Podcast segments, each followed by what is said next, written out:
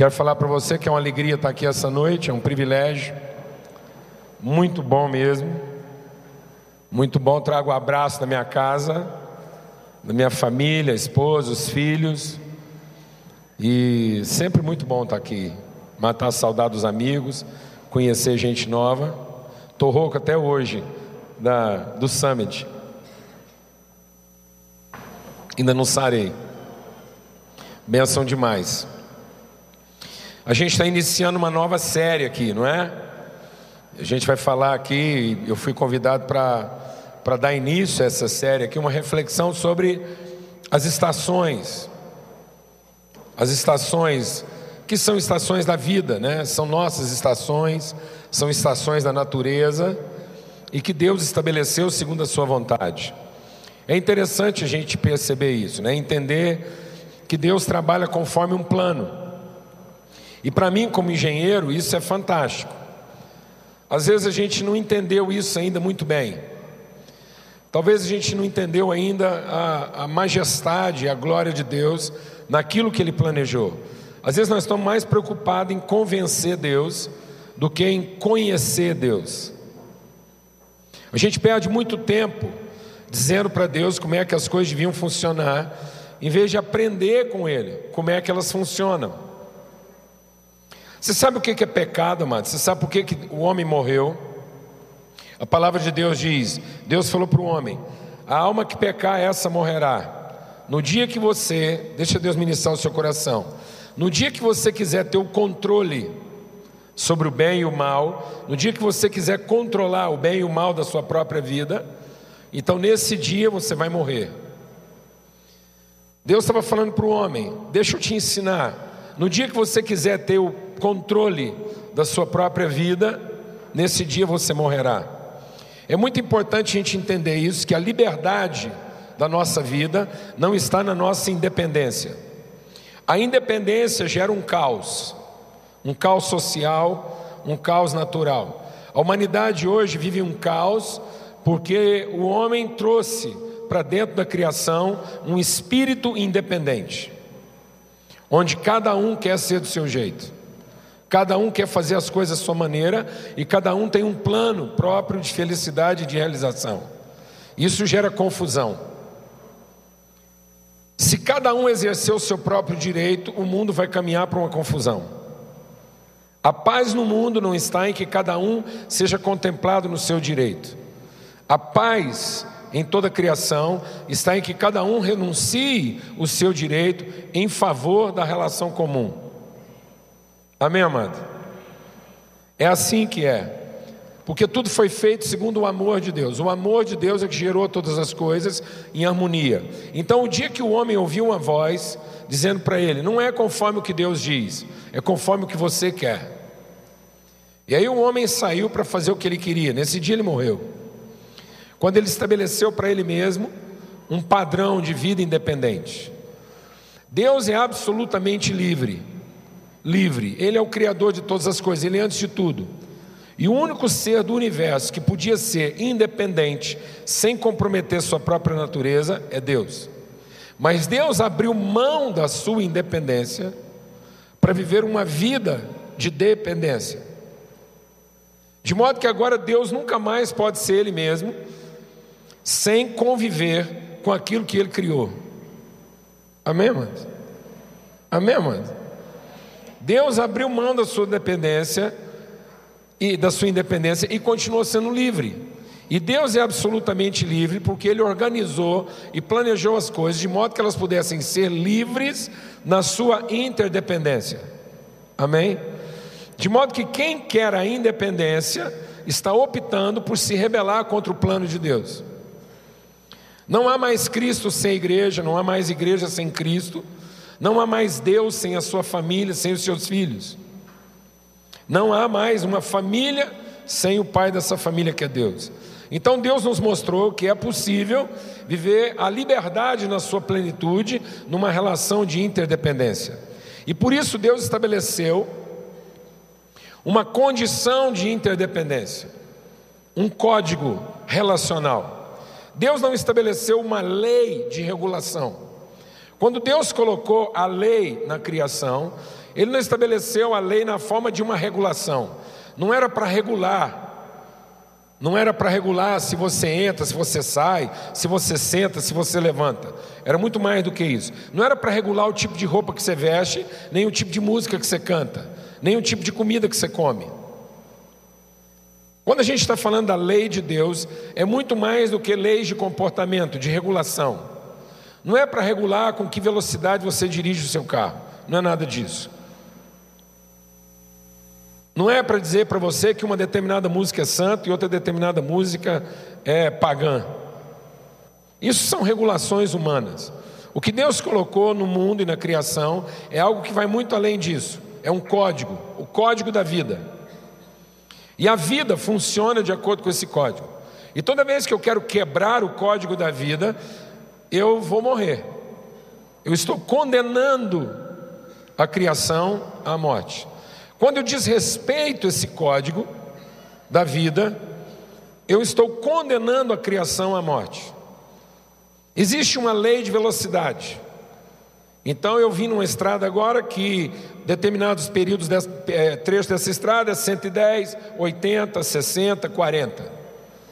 Se eu desrespeito as leis de velocidade e um guarda está escondido, ele pode me multar ou não mas eu posso fazer toda a viagem sem ser surpreendido, viajando a um excesso de velocidade, eu posso desrespeitar o limite de velocidade e viajar em excesso de velocidade, não ser multado e não morrer por causa disso.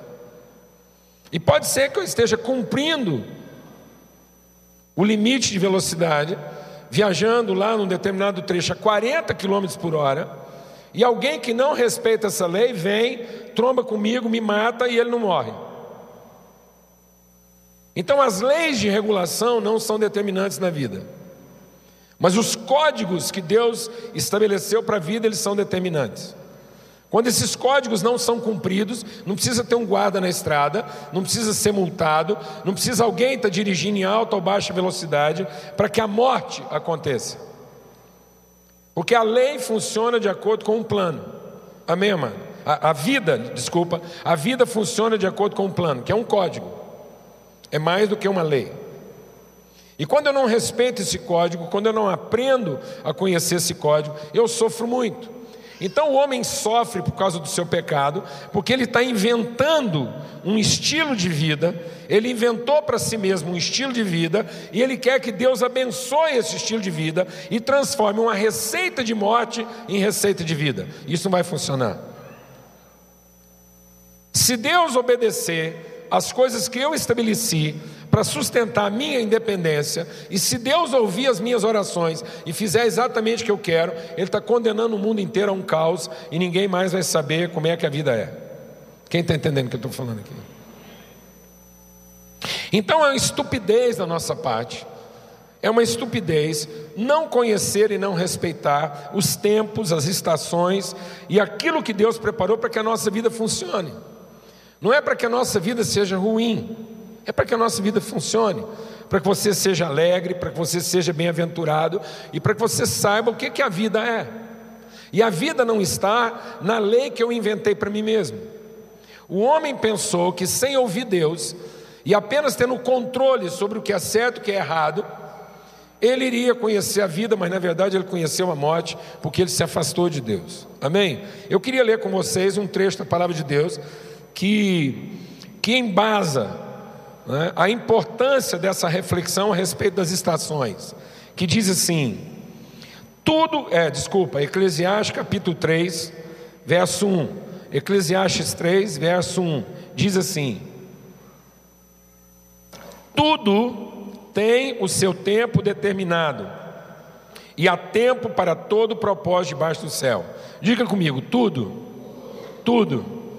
Amado, tudo envolve todas as coisas, não exclui coisa alguma. Tudo tem um tempo determinado. E tudo foi estabelecido por Deus segundo um propósito. Mas quando eu tiro as coisas, Deus não fez coisa alguma para nos amaldiçoar. A palavra de Deus diz que todas as coisas criadas por Deus são boas e, se recebidas com ações de graça, vão fazer bem para a nossa vida. Amém? O mesmo álcool que você usa para para fazer asepsia, para limpar um instrumento cirúrgico, para garantir a esterilização de um equipamento para você trabalhar com segurança, é o mesmo álcool que condena uma pessoa a uma vida de desgraça. É o mesmo álcool, não é um álcool diferente. Não tem um álcool que é bom e um álcool que é ruim. O álcool do alcoólatra não é um álcool diferente do álcool que você pode. Você pode pegar uma cachaça e limpar um instrumento cirúrgico com ela e vai funcionar. E se você pegar uma garrafa de álcool lá do hospital, da farmácia e der para um bêbado tomar, ele vai ficar bêbado com ela. A substância é igual, criada pelo mesmo Deus. Amém, amados? Deus fez todas as coisas para abençoar a gente, e tudo tem um determinado propósito. O nosso grande desafio na vida é ouvir Deus para saber o propósito de cada coisa na nossa vida, cada momento, cada estação na nossa vida. E ele diz assim: há tempo de nascer, tempo de morrer, tempo de plantar, tempo de se arrancar o que plantou, tempo de matar, tempo de curar, tempo de derrubar, tempo de edificar, tempo de chorar, tempo de rir, tempo de prantear, tempo de dançar tempo de espalhar pedras, tempo de ajuntar pedras, tempo de abraçar e tempo de se afastar de abraçar, tempo de buscar e tempo de perder, tempo de guardar e tempo de deitar fora, tempo de rasgar e tempo de coser, tempo de estar calado e tempo de falar, tempo de amar e tempo de odiar, tempo de guerra e tempo de paz. Que proveito tem o trabalhador naquilo em que trabalha? Tenho visto o trabalho que Deus deu aos filhos dos homens, para com eles os afligir. Tudo fez formoso ao seu tempo, também pôs a eternidade no coração dos homens. Contudo, não podem descobrir a obra que Deus fez desde o princípio até o fim. Sei que não há coisa melhor para eles do que se alegrarem e fazerem o bem na sua vida. Deus colocou em nós o desejo pela eternidade. Deus colocou em nós o desejo pela vida. Deus colocou em nós o desejo de viver uma vida feliz e alegre. Não há pecado algum em querer ser feliz. Não há pecado algum em querer viver uma vida de alegria e comer do trabalho e ser bem sucedido naquilo que a gente faz. Deus colocou isso na vida da gente. Mas muitas vezes aquilo que deveria ser para nossa bênção, aquilo que deveria ser para nossa alegria, está se tornando para nosso sofrimento, para nossa tribulação, para nossa agonia. Por quê? Porque a gente deixou de prestar atenção e aprender com Deus o tempo de cada coisa. Talvez não haveria melhor maneira da gente encerrar esse ano do que refletir sobre as estações da vida. Até porque durante todo esse ano a gente esteve meditando sobre um texto da palavra de Deus que é profundamente desafiador. A palavra de Deus para nós no Ministério Sal da Terra durante todo o ano de 2014 está lá em Hebreus no capítulo 12, que fala exatamente o que? Deixando o embaraço, deixando o pecado, deixando tudo aquilo que se apegou na nossa vida, deixando tudo aquilo que nos embaraça, nos compromete, nos atrasa, fazendo uma limpeza na nossa vida, nós devemos olhar firmemente para Jesus e seguir o Autor e Consumador da nossa fé, Jesus. Ter os olhos colocados nele, entender Jesus como a referência da nossa vida, que Ele tendo por firme a promessa de Deus e sabendo exatamente qual era o plano de Deus para a sua vida, ele não teve dificuldade em se submeter aos processos e às estações de Deus na sua vida. Mas muitas vezes não é isso que eu quero. Sabe, amado, deixa Deus ministrar o seu coração. Às vezes a gente olha para Jesus e pensa que Jesus é o meu Salvador, porque Ele resolve meus problemas. Ele cura minhas enfermidades, Ele me ajuda a pagar as contas, Ele me faz morar num lugar legal, Ele cuida dos meus filhos, Ele livra minha casa do ladrão e de um punhado de coisa. Isso não é verdade. Não é verdade. Tem muita casa de crente sendo visitada por ladrão, tem muito filho de crente morrendo jovem, tem muito cristão morrendo de doença grave, e são cristãos verdadeiros. Nem sempre Jesus vai curar nossas enfermidades. Nem sempre Ele vai resolver nossos problemas do jeito que a gente gostaria. A palavra de Deus diz que Jesus, Ele fala para a gente isso, Ele diz: olha, A noção que vocês têm de poder é de alguém capaz de resolver os problemas de vocês. Então a única forma que eu tenho de chamar a atenção de vocês é resolvendo seus problemas por um pouco. Mas depois, o que eu quero é ensinar vocês. Eu quero que vocês sejam meus discípulos, meus seguidores. Então, na verdade, mais do que resolver nosso problema, Jesus quer nos mostrar o caminho. Jesus não é o meu salvador porque ele resolve circunstancialmente meu problema. Jesus é o meu salvador porque ele é minha referência. Ele é o meu modelo. Ele é o meu destino. Ele me mostrou como é a vida de alguém que se submete totalmente ao plano de Deus. Alguém que sabe respeitar com alegria. Alguém que se entregou na mão de Deus para viver uma vida exatamente conforme Deus planejou. E ele foi bem sucedido nisso. Amém, amados? Por isso ele é meu Salvador. Porque ele ilumina os meus olhos, ele inspira a minha vida, ele me mostra por onde o caminho vai. E ele foi aquele que veio ao mundo guiado pelo Espírito Santo para viver uma vida exatamente conforme Deus disse que teria que viver. E ele morreu jovem, 33 anos. Aos 33 anos de idade, Jesus já tinha terminado seu serviço. Pôde voltar para casa. Glória a Deus, amados. Glória a Deus, amados. Começou o trabalho dele com 30 anos, em três anos ele terminou tudo que tinha que fazer, voltou para o pai e pronto. Glória a Deus. Já tem um punhado de gente pensando aí, bom, então eu não vou obedecer a Deus, não vou viver a vida de acordo com o plano de Deus, porque pode ser que com isso eu vou morrer cedo. Não, mas eu não sei se você vai morrer cedo ou tarde. Eu sei que você vai ser bem sucedido tanto quanto Jesus foi. Glória a Deus, amado. Aleluia. Amado, eu não quero viver muito, eu quero viver bem. Amém? Coisa desgraçada é alguém que viveu muito e mal. Não tenha como plano de vida viver muito. Tenha como plano de vida viver bem, com toda intensidade, saber o que a vida significa.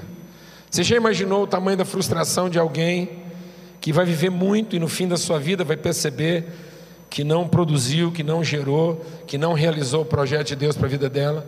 Alguém mexe essa luz aqui que está quase cegando a irmã aqui, ó, fazendo favor. Ela já não acha mais lugar. Tem uma luz aqui que está batendo bem no rosto dela aqui. Não tem jeito de mexer, não? Então talvez. Pronto. A salvação chegou na sua vida, irmão. Aleluia. Glória a Deus. Amém, amados? Então, as estações, a palavra de Deus diz que o homem que, que discerne, o homem que presta atenção nas estações da sua vida, ele é bem sucedido. O homem que sabe discernir o tempo da sua vida, ele é bem sucedido, porque é um tempo determinado. Você sabe por que muita gente é infeliz hoje? Porque está em desarmonia com o tempo de Deus. Tem gente que hora está adiantado e tem hora que ele está atrasado. Uma vez eu compartilhei isso aqui na igreja. Eu sou filho de relojoeiro. Eu cresci no meio de relógio. Existe uma coisa melhor do que um relógio que funciona mal. Sabe o que é melhor do que um relógio que funciona mal? Um relógio quebrado. Um relógio quebrado marca a hora certa duas vezes por dia. Mas um relógio que funciona mal não marca a hora certa nunca. Não é? O relógio quebrou às 10 horas, duas vezes por dia ele vai acertar. Um relógio que adianta ou atrasa, não acerta nunca. Então tem gente que era melhor quebrado do que funcionando mal. Glória a Deus, amado. Aleluia. Às vezes Deus tem que quebrar a gente, causar um dano na nossa vida, porque quebrado a gente funciona bem pelo menos duas vezes por dia. Mas funcionando mal do jeito que a gente está, a gente está em constante desarmonia com o tempo de Deus. Não é verdade?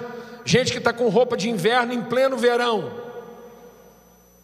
Depois ele fala: Não sei porque estou sentindo um calor.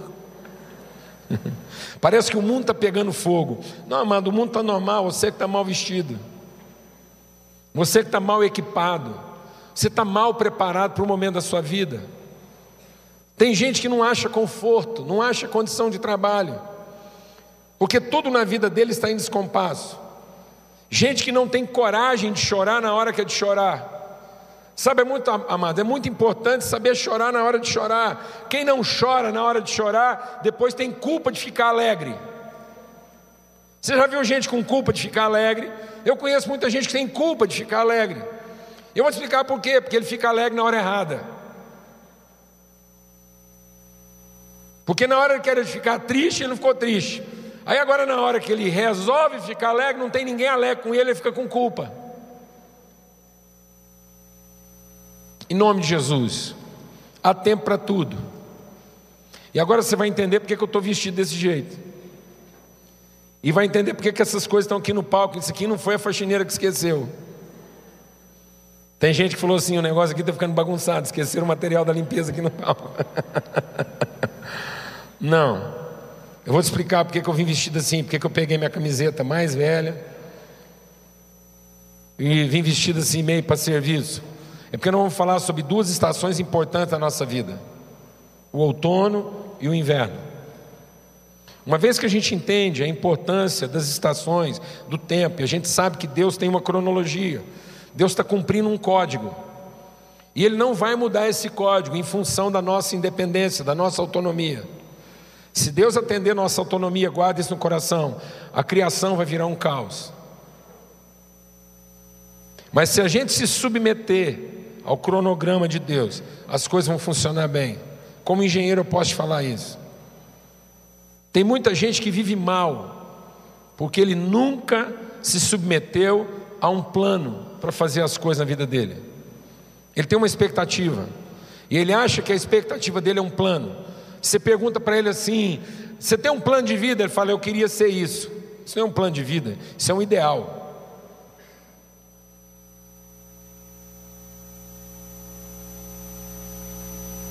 Amém, mãe? Amém? Eu estou te perguntando qual é o seu plano de vida. O que, é que você pretende fazer até os 20? Depois o que, é que você pretende fazer até os 30? Depois o que, é que você pretende fazer até os 40, até os 50? Qual é o seu plano? E até que ponto esse plano está harmonizado com aquilo que é a vontade de Deus para a sua vida? Nós estamos vivendo um tempo hoje que tem um punhado de gente que se tornou meninos velhos, são crianças velhas. Gente que conserva sentimento de menino, pensamento de menino, vontade de menino e ficou velho, está em desarmonia. Deixa o Espírito de Deus ministrar o seu coração. Deus planejou você para funcionar bem. Deus planejou você para ser bem sucedido em todas as coisas. Deus planejou você para dar certo. E para no fim você poder dizer bendito Deus e ele poder dizer bendito Filho. Amém. Então abra sua Bíblia lá em Neemias, no capítulo 4. E nós vamos entender aqui hoje à noite a importância de duas estações na nossa vida, o outono e o inverno. E eu acho legal a gente começar pelo outono e pelo inverno. Tem muita gente que talvez gostaria de começar as estações pela primavera ou pelo verão. Diz, mas será que a gente não podia começar a falar das estações pelo verão, uma coisa assim mais promissora, mais alegre, mais descontraída? Ou a gente podia começar a falar sobre as estações pela primavera, uma coisa bem mais florida, bem mais alviçareira? Não, amados, não, fazia tempo que eu não usava essa palavra, alviçareira, promissora. Não, amado, nós vamos começar falando onde as coisas têm que começar. Nós vamos falar sobre outono e inverno. E aí você vai entender por quê. E aqui lá em Neemias, no capítulo 4, a palavra de Deus está falando da reconstrução dos muros. Era um tempo de reedificação. Deus fez uma promessa para aquele povo. E a promessa que Deus fez, nós estamos falando disso desde o princípio. Deus tem um plano para a sua vida. Deus tem um projeto de sucesso para você. Deus quer que você funcione. Deus quer que a sua vida, ao fim, seja uma vida para ser celebrada e não lamentada. Deus não planejou você para dar errado. Glória a Deus, amados. Você é um filho de Deus. Ao fim da sua vida, sua história tem que representar o amor de Deus, a bondade de Deus, a misericórdia de Deus, a graça de Deus. Todo mundo olhar para você e dizer assim: Deus é bom. Aleluia! E não é porque Deus quer se sentir bom, Deus sabe que é bom. Deus quer que todo mundo olhe para você e veja a bondade de Deus, para que você se sinta participante dessa bondade e você possa dizer: é verdade, Deus é bom, e eu experimentei isso em todos os dias da minha vida. Eu experimentei a bondade de Deus. Eu sei que Deus é bom, e a bondade dele dura para sempre, e o amor dele jamais acaba. E Deus fez uma promessa para o seu povo. Mas esse povo desobedeceu a Deus, esse povo quis trilhar o próprio caminho, esse povo se meteu em um punhado de latada, fez um punhado de coisa errada, e eles foram punidos por isso. Não punidos por Deus, punidos por si próprios, eles se fragilizaram, eles perderam a autoridade espiritual, perderam a perspectiva da vida, ficaram vulneráveis dos seus inimigos. E aquilo que era para ser uma cidade de alegria, aquilo que era para ser uma cidade de louvor, de justiça, se tornou um lugar de vergonha. Jerusalém, que era para ser a expressão do reino e da bondade de Deus, se tornou um lugar de vergonha. Os muros foram derrubados, as portas foram queimadas, as pessoas que moravam lá dentro estavam vulneráveis, fragilizadas, envergonhadas, entristecidas adoecidas na sua alma. Deus levantou um homem. E ele se condoeu, ele sentiu, falou: não é possível, nós somos o povo de Deus, nós somos a família de Deus, nós temos que reconstruir isso. E ele pediu oferta para os reis daquela época, e Deus colocou favor no coração dos reis. Deus coloca favor no coração dos incrédulos quando a gente se submete ao projeto de Deus.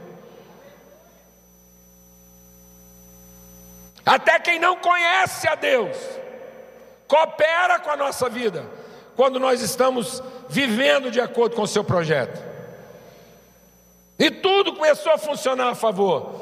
E aquele homem foi para lá, e ele começou a reconstruir. A palavra de Deus diz aqui no capítulo 4, verso 6: Assim nós reedificamos o muro, e todo o muro se completou até a sua metade pois o coração do povo se inclinava a trabalhar. Mas quando Sambalá, Tobias, os árabes, os amonitas, os asdoditas ouviram que a gente estava indo bem na construção de Jerusalém e que já as brechas estavam sendo tapadas, eles ficaram irritados e eles se coligaram. Todos vieram atacar Jerusalém e criar confusão contra ela. Porém, nós oramos e o nosso Deus, por causa dessa ameaça, pusemos guarda contra eles de dia e de noite. Então disse Judá: as nossas forças estão se acabando, as forças dos carregadores estão se acabando, e os escombros são tantos que não podemos mais reedificar o muro. Amados, aquele povo estava indo bem, enquanto estava olhando para a promessa de Deus. Mas quando eles começaram a olhar para as coisas que eles tinham que tirar da vida deles, as coisas que não pertenciam mais à vida deles e que estavam ocupando um lugar impróprio, a força deles esmoreceu. Por que, que é importante a gente começar essa reflexão pelo outono e pelo inverno? Porque é o tempo de depuração na nossa vida, é o tempo de faxina, é o tempo de limpeza. Nós não vamos experimentar o novo de Deus enquanto a gente não se desfizer do velho. Nós não vamos ter primavera e verão enquanto a gente não tiver outono e inverno. A obra de Deus na nossa vida começa limpando, removendo o que tem que ser removido. É o tempo de fazer a conta. É o tempo de olhar para a nossa vida e saber o que é de Deus e o que não é. O que ficou de Deus na nossa vida e o que foi ajuntado na nossa vida e que não tem nada a ver com Deus. Sabe, amados, mesmo a pessoa mais incrédula, mesmo a pessoa mais obediente, a fidelidade de Deus trabalha a favor dessa pessoa de modo que há presença de Deus na vida dela. A fidelidade de Deus que garante que há sempre presença de Deus na nossa vida.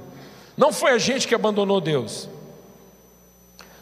Aliás, não foi Deus que abandonou a gente, a gente que abandonou Deus.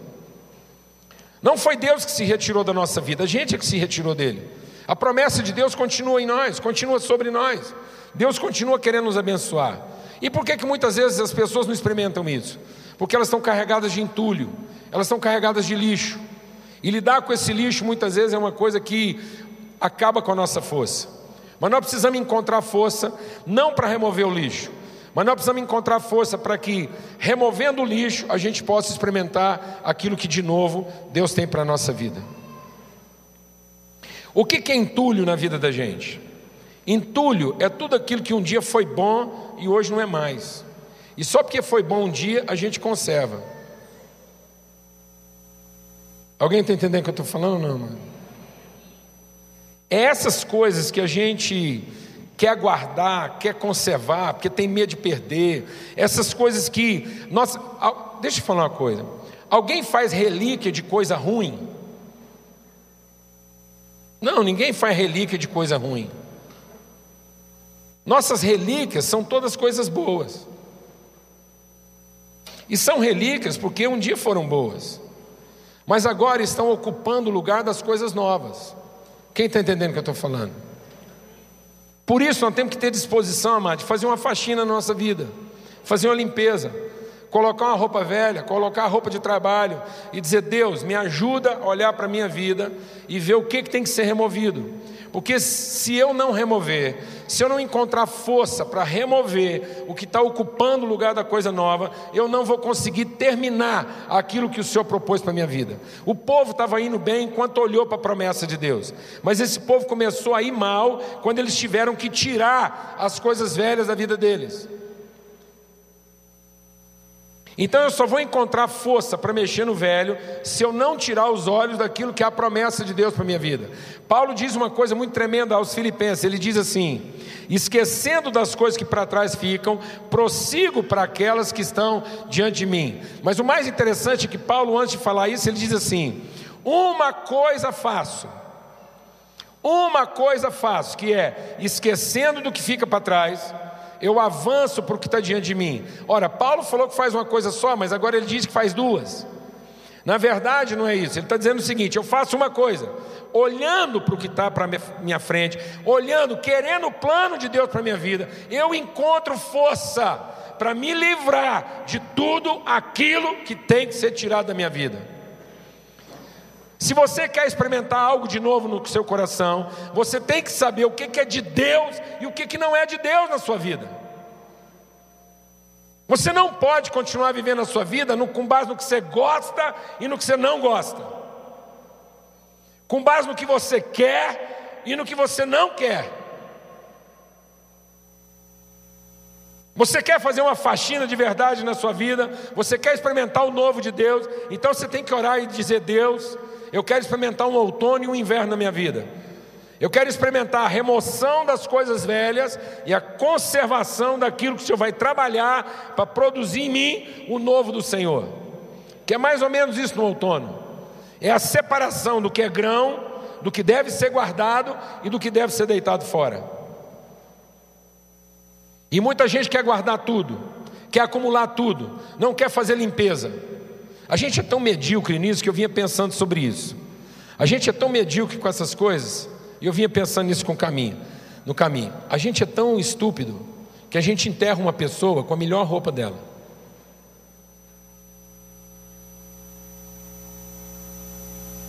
Vocês vão fazer uma promessa para mim.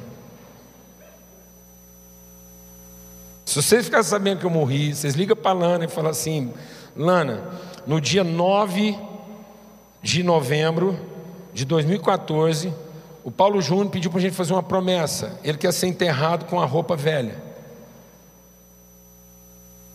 Glória a Deus, amado. Só não peço para ser enterrado nu para não escandalizar o povo. Porque vai que alguém ainda espanta aquelas florzinhas que está lá naquele.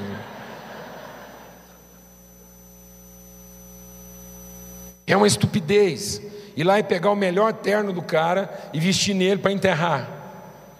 Mas é assim que a gente é. A gente contamina as coisas boas com o desejo de preservar e manter as velhas. Quem está entendendo o que eu estou falando?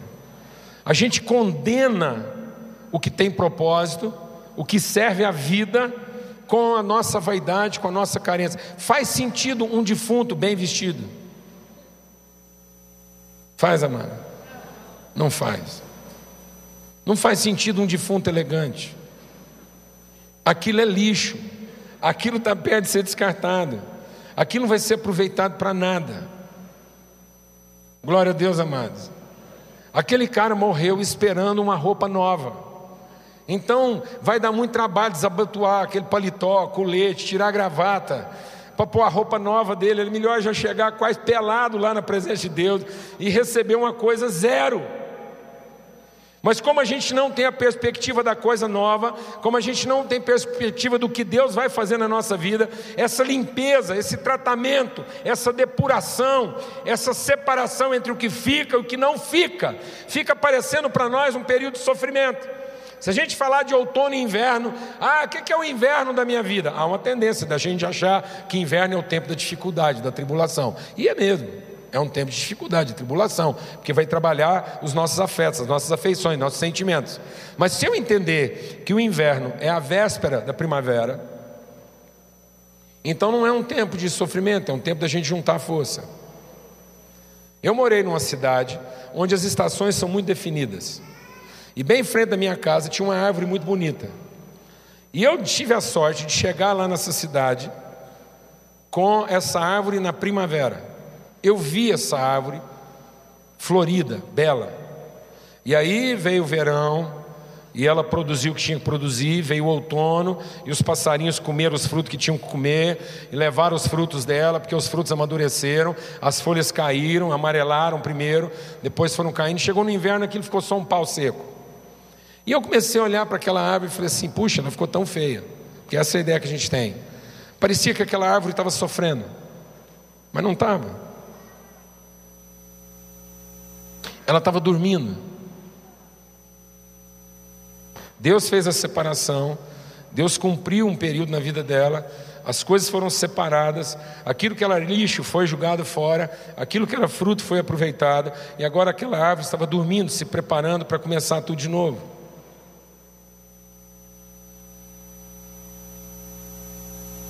Mas a gente é tão agarrado, a gente é tão medíocre, a gente é tão mesquinho, que não quer a faxina de Deus na nossa vida. E aí a gente vai guardando nossa vida, vai na nossa casa, não cabe mais nada, não tem lugar para mais nada, porque ela está entulhada de coisas que falam só das nossas carências. Nossa vida fica pesada, fica difícil de cuidar. Quem está entendendo o que eu estou falando, amado? Fica trabalhosa, e é isso que estava acontecendo.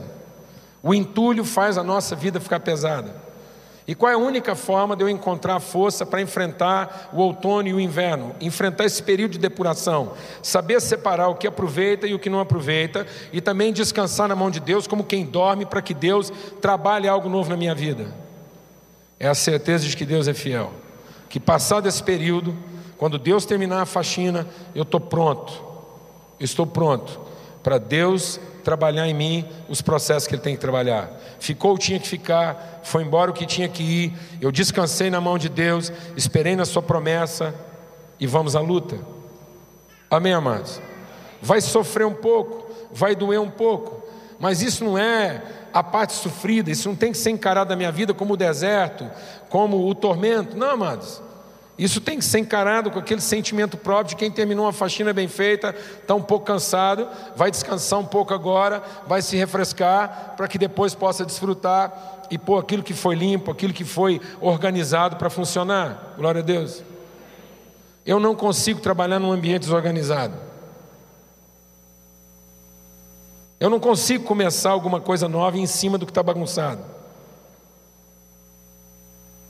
Às vezes eu chego no meu escritório, as meninas passaram por lá, aquilo está meio desorganizado. Eu não consigo raciocinar, eu não consigo pensar objetivamente. Se eu percebo que as coisas não estão como elas podiam estar e não podiam funcionar, sabe por quê? Porque se eu começar a trabalhar numa ideia nova e precisar de uma caneta, eu vou ter que parar de pensar naquela ideia legal que eu estava tendo para ficar meia hora procurando uma caneta. Então, antes de começar a coisa nova, eu vou lá e me organizo e ponho a caneta que eu vou precisar dela depois, exatamente onde eu vou encontrá-la. Agora você sabe por que muitas vezes Deus quer começar algo na sua vida e as coisas não acontecem? Porque está tudo fora de lugar. Você não deixou Deus fazer a faxina. Você não quis fazer a faxina com Deus. Amém? Vamos ter uma palavra de oração agora. Vamos colocar o nosso coração na presença de Deus. Deixe que esses elementos aqui inspirem você. O que, que te inspira aqui essa noite? É uma boa lavada, é uma boa varrida, é um bom latão de lixo. Eu me lembro uma vez que eu mudei para uma casa muito grande, muito maior do que eu precisava. Fui morar na casa do irmão, gigante a casa dele. E nada para juntar lixo como uma casa grande. Aí quando eu tive que mudar daquela casa, eu fui olhar e tinha muita coisa velha lá, muita coisa que ia atrapalhar a nossa vida para frente. Falei, está na hora de fazer uma faxina. Está na hora de ter um outono e um inverno aqui. Está na hora de separar o que presta, o que é fruto e o que é folha. Está na hora de deixar cair e deixar o vento levar aquilo que já cumpriu o seu propósito e não cumpre mais, e conservar aquilo que Deus quer usar para frente. E está na hora de ter um coração que descansa e que espera pela próxima revelação de Deus. Sabe o que, que eu fiz para não ter dó? Eu contratei um disque entulho e parei na porta de casa. Para não ter dó. Eu não arrumei um latãozinho de lixo, nem saco de 20 litros. Eu arrumei um entulho, uma caçamba. Eu falei, eu quero um lixo da boca bem grande. Que eu não vou ter dificuldade de enfiar lá dentro o que tem que ser deixado para trás. Eu quero que o vento do Espírito leve o que é palha e deixe o que é semente. Eu quero que Deus sopre separe nesse outono da minha vida o que vai ficar para trás e o que vai seguir adiante. E quando Deus definiu que tem que seguir adiante, eu quero que isso se apure, eu quero que isso entre no meu coração e que isso seja guardado tão profundamente no meu coração, que eu vou viver disso as próximas estações. Essa palavra vai dormir no meu coração, ela vai ser enterrada na minha alma, ela vai criar raízes, ela vai se fortalecer na minha vida de tal maneira que quando ela brotar, ela vai brotar com toda a sua força. Quem quer isso aqui na sua vida hoje? Então aceite Deus remover o que tem que ser removido. Não fique apegado a coisas que estão atrapalhando você. Você entendeu isso ou não, amados?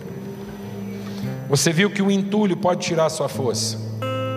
As coisas iam bem e de repente elas começam a ir mal, porque nós não estamos aceitando a estação, o vento de Deus para varrer. Deus quer varrer. E quando Deus varrer, limpar, lavar, jogar água, separar. Deixa Deus ministrar o seu coração, Ele vai levar sua folha. Deus nunca vai levar a virtude embora da sua vida. Deus só vai levar da sua vida o que for folha. Deus só vai levar lixo da sua vida. Deus nunca vai tirar a virtude de você. E se você olhar para a sua vida e achar que ficou muito pouco, não ficou pouco, ficou o suficiente. O que ficou tem poder agora para se reproduzir e fazer na sua vida tudo o que Deus quer fazer. Mas você tem que deixar isso dormir no seu coração. Você tem que deixar isso hibernar no seu coração. Você tem que deixar isso desaparecer dentro de você até fazer parte de você. Glória a Deus, amado. É a sua vida. Você repousou naquilo. Aquilo agora faz parte de você. Você descansou sobre essa promessa. E a promessa de Deus criou raízes em você. E quando ela florar, ela vai florar com toda a sua força. Amém? Vamos ter uma palavra de oração. Fala com Deus aí agora. Às vezes é de rodo que você está precisando. É de muita água, é de vassoura, é de pá, é de lixo. Às vezes é de um incinerador bem grande para meter fogo no que tem que ser queimado. Mas quando Deus fizer isso, você vai descansar. Você vai repousar na mão de Deus e dizer: Deus ficou o que tinha que ficar, permaneceu o que tinha que permanecer. Isso é promessa de Deus. Deus diz: Eu vou chacoalhar você, para que tudo que é de cair, caia, e só permaneça o que é de permanecer. Amém, amados? O inverno é para que as coisas que permaneceram criem raízes, se consolidem sejam incorporadas na nossa vida. Amém? E aí elas possam brotar de nós com toda a sua força. Eu vim com roupa de faxina. Eu quero faxina na minha vida hoje. Peguei uma camisa velha, uma calça velha, falei, Deus, eu quero faxina. Se no final da faxina eu tiver que jogar a camisa junto, ela vai embora. Não quero ser enterrado com roupa de gala. Glória a Deus, amado. Aleluia nome de Jesus.